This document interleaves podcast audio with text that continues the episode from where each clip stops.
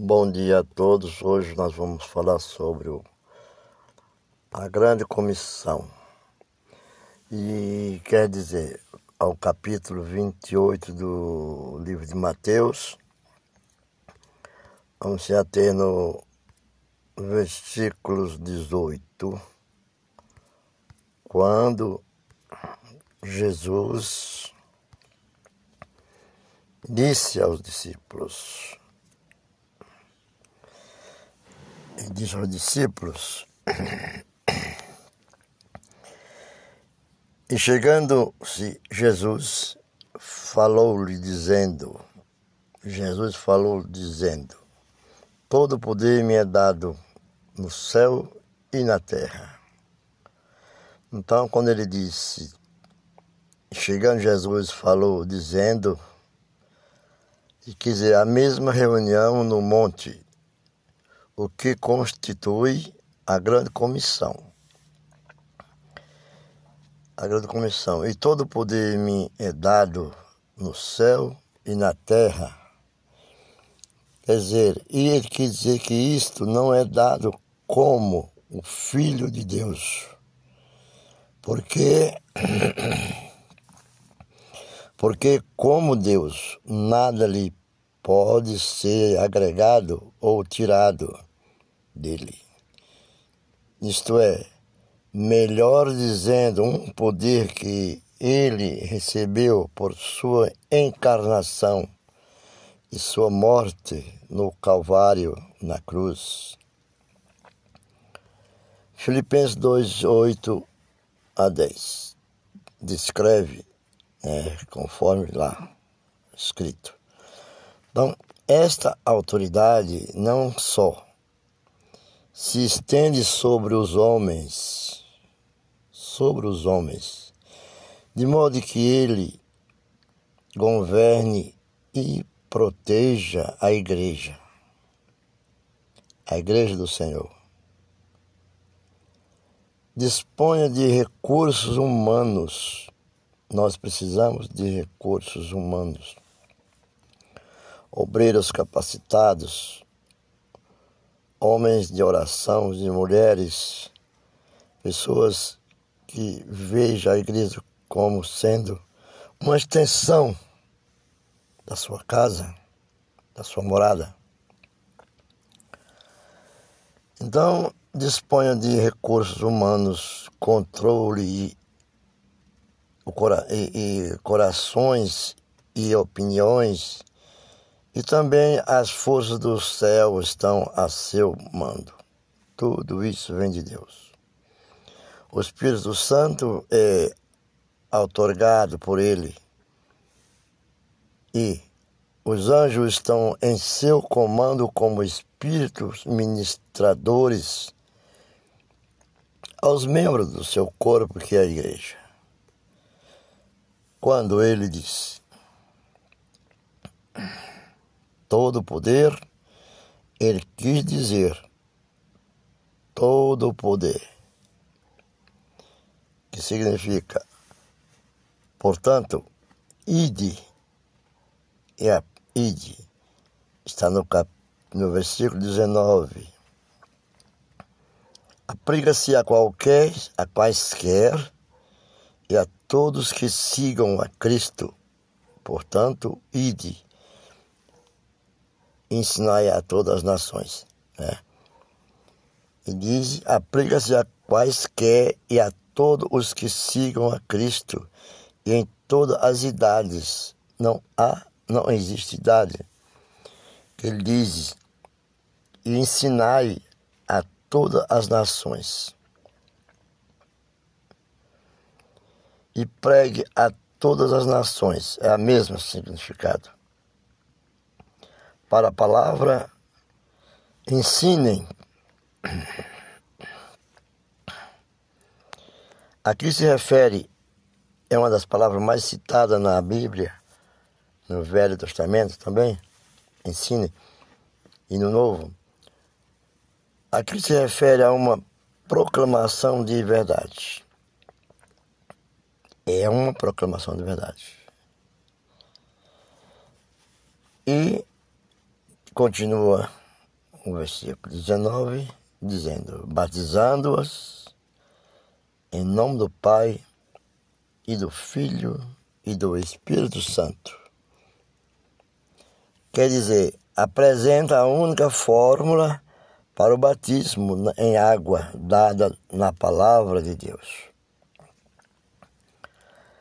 No que diz ensinando-os, que quer dizer dar instrução, a instrução é guardar todas as coisas. O Evangelho pleno para o homem inteiro, que diz que eu vos tenho mandado. Jesus não é uma sugestão. Jesus não é uma sugestão. Né? E continua, e eis que eu estou convosco todos os dias. Significa que Jesus quer dizer, sou eu, eu mesmo, Deus e homem. Quem sou? Não serei daí para sempre, presente entre vós e em vós como companheiro, amigo, guia, salvador e Deus. Jesus é tudo que falamos.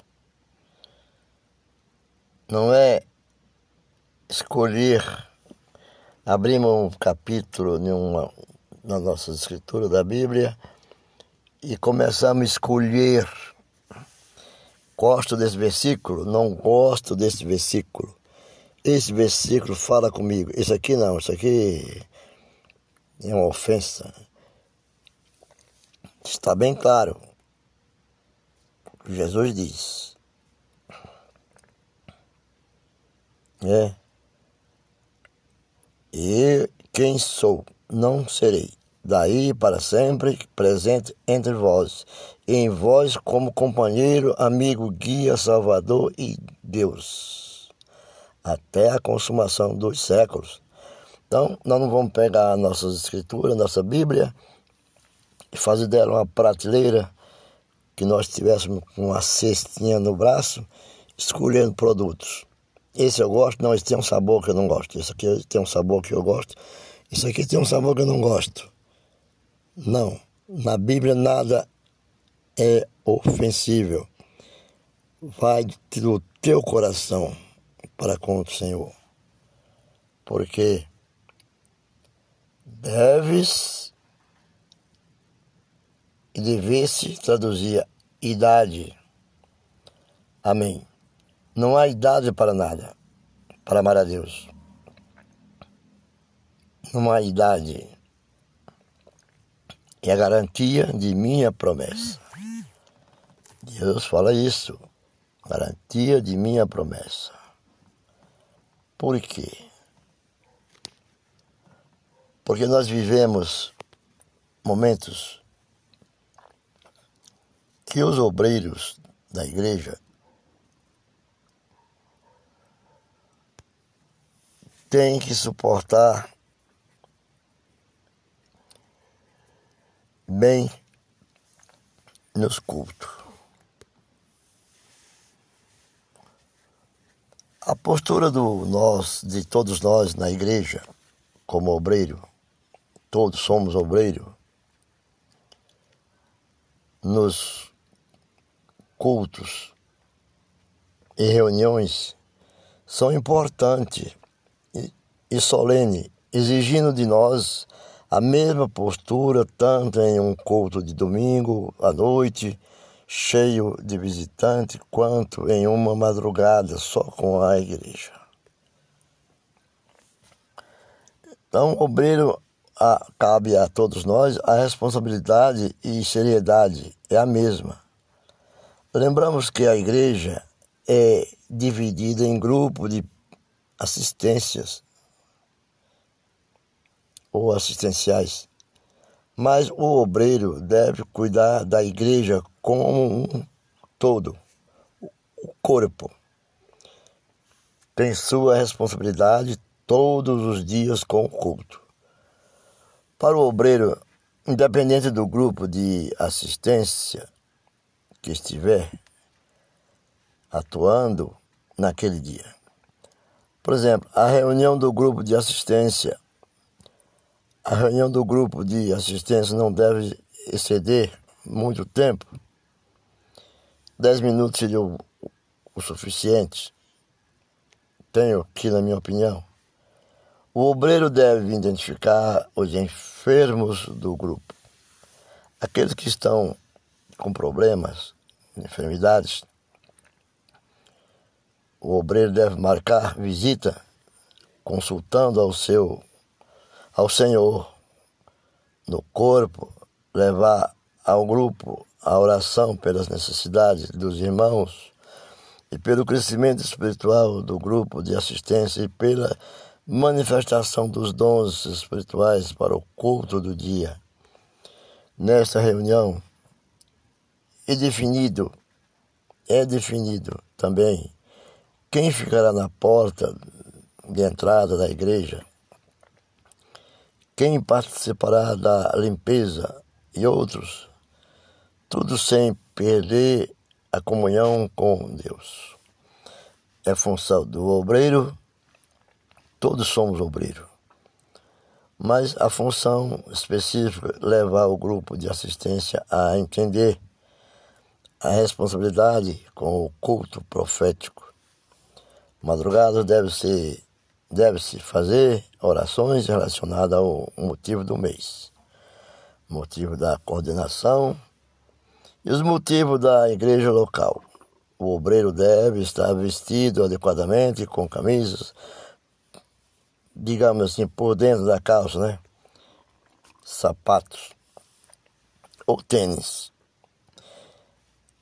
Evitar certos roupas como calça de moletom, chinelos e camisa com estampas estranhas. Não é agradável. Nada impede a manifestação dos dons espirituais em nossas reuniões. Nada impede. Mas, especialmente nas madrugadas. Bom, e receber bem a igreja aos visitantes saudando com a paz do Senhor. Essa é a função da porta ou do portão. Saudando com a paz do Senhor. Indiscriminadamente. Auxiliar os idosos, conduzir os visitantes até o lugar onde vão se assentar, sempre com um sorriso nos lábios e simpatia. Nada de cara feia, mal-humorado é melhor que indique outra pessoa para essa função se estiver com algum problema. As mãos devem estar livres para qualquer eventualidade sem Bíblia. O obreiro ou o que está fazendo assistência não deve estar conduzindo Bíblia. Suas mãos devem estar livres, desimpedidas, para qualquer eventualidade. Nem coletânea nas mãos quando estiver na porta, indo no portão, deve ser assim. Para buscar, reunião para buscar,